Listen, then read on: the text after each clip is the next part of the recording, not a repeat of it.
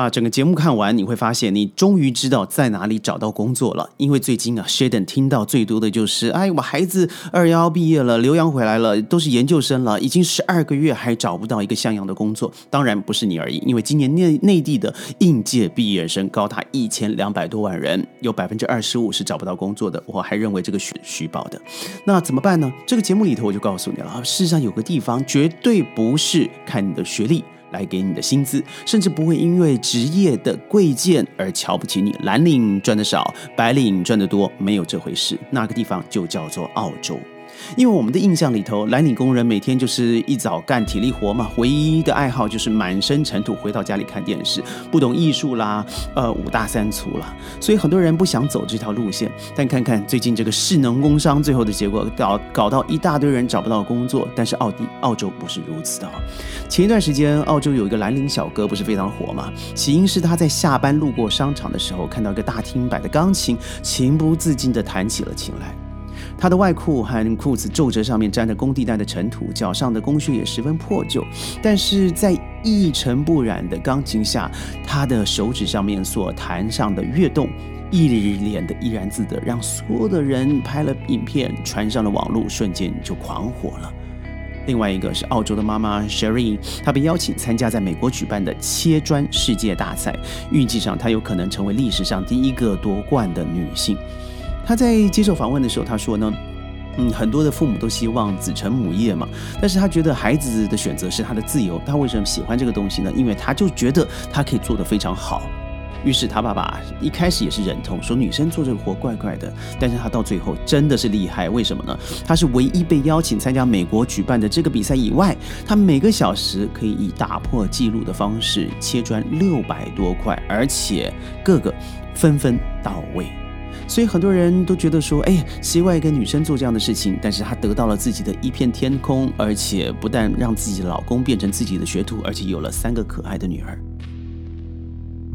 澳洲是一个地广人稀啊，劳动力严重不足的地方，而且您知道蓝领的工作多半都是体力活，大家不爱干嘛，所以处处都出现了供不应求的局面，也就是造成蓝领的工资呢水涨船高，很多的职业的薪水已经远远超过了白领。就拿 Sheldon 身旁的一个例子好了，曾经是我的学生，后来现在是我的朋友。他从 Harvard 的 Business School 毕业以后，他到了 Adelaide 去生活、去工作，有了孩子。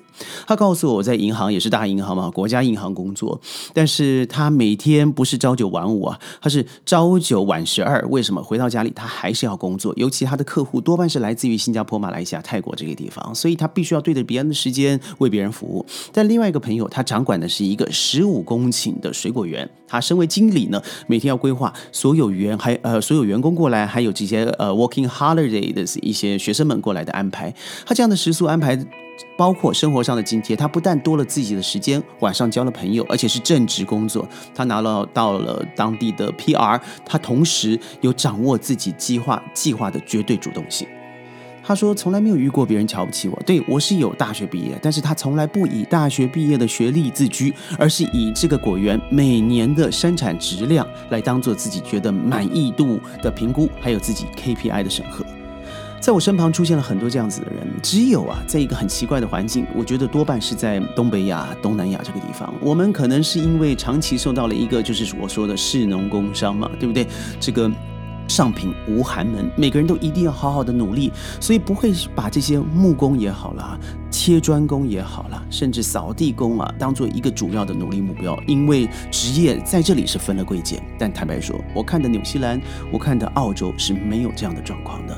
所以您听到这就会想说，那我现在的关卡是什么呢？如果你要用技术移民的话，必须要赶快通过的是英文考试。现在英文考试啊，远远比四年前容易很多。你可以赶快找你最熟悉的，甚至找 Sheldon 问问看，到底要怎么样通过这样的考试。如果你是考虑呃投资移民，譬如说一八八 A、B、C，尤其 C 的话，你根本不用担心英文考试了，因为你投资就可移民。现在的世界啊是日新月异啊，我们从来没想过内地可以卷成这个样子。现在如果你要往未来的二十年开始计划的话，真的你不动不行了。如果你觉得自己本身有些英文底子的话，我真的建议您赶快考虑技术移民。如果你觉得你的户头里头哎还有一些钱摆着还是可以自产的，那我觉得您就摆在澳洲的银行里头或是一些投资单位，你一样可以借此拿到澳洲的 PR，也就是永久公民权，进而你可以拿到公民证。